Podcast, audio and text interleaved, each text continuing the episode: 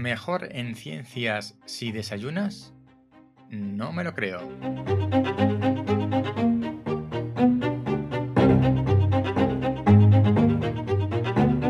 Bienvenido al número 28 del décimo hombre. Comentarios, reflexiones sobre ciencia y naturaleza de actualidad. Porque cuando nueve personas están de acuerdo en algo, una décima debe llevar la tesis contraria. En el tema de hoy, eres mejor en ciencias si desayunas. Pues lo siento, pero no me lo creo. Pero vamos a la noticia, publicado en The Conversation, análisis de un estudio científico, es decir, los datos son de fiar, los datos, las eh, los resultados son válidos, pero esperemos un momento.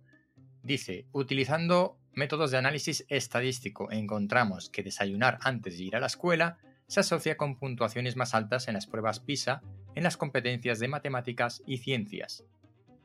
Contrariamente, no se encuentra relación entre el hábito de desayunar y el rendimiento académico, en la competencia lectora.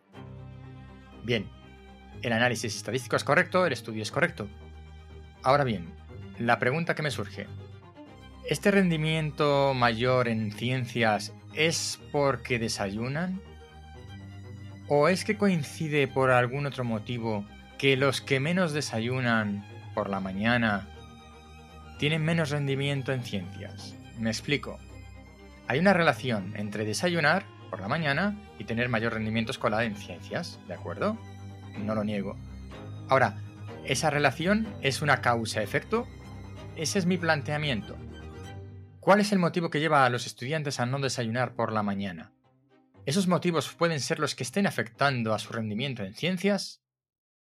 Y no el propio desayuno en sí? Esa es la pregunta. Yo no me lo creo por dos motivos. En primer lugar, porque el desayuno solo afecta a las ciencias y, si, eh, no a las letras, mm, no a la comprensión lectora. No, no me cuadra, es algo que es muy raro.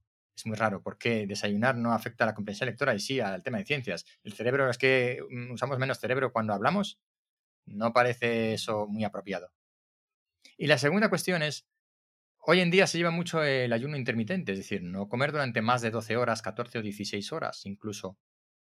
Esto significa que hay muchas personas que no comen nada hasta las 12 de la mañana, por ejemplo, o hasta la una o hasta la hora de comer, comen, suelen comer pronto en estos casos. Su rendimiento está siendo disminuido por no desayunar. Tampoco me lo creo. Así que esta es una de esas noticias que la estadística da por válidas, hay unos datos, hay unas conclusiones, pero la relación causa-efecto para mí no es convincente. Hasta aquí el episodio de hoy. Esto es el décimo hombre. Suscríbete si no lo has hecho todavía. Si estás en YouTube, dale a la campanita. Nos vemos pronto.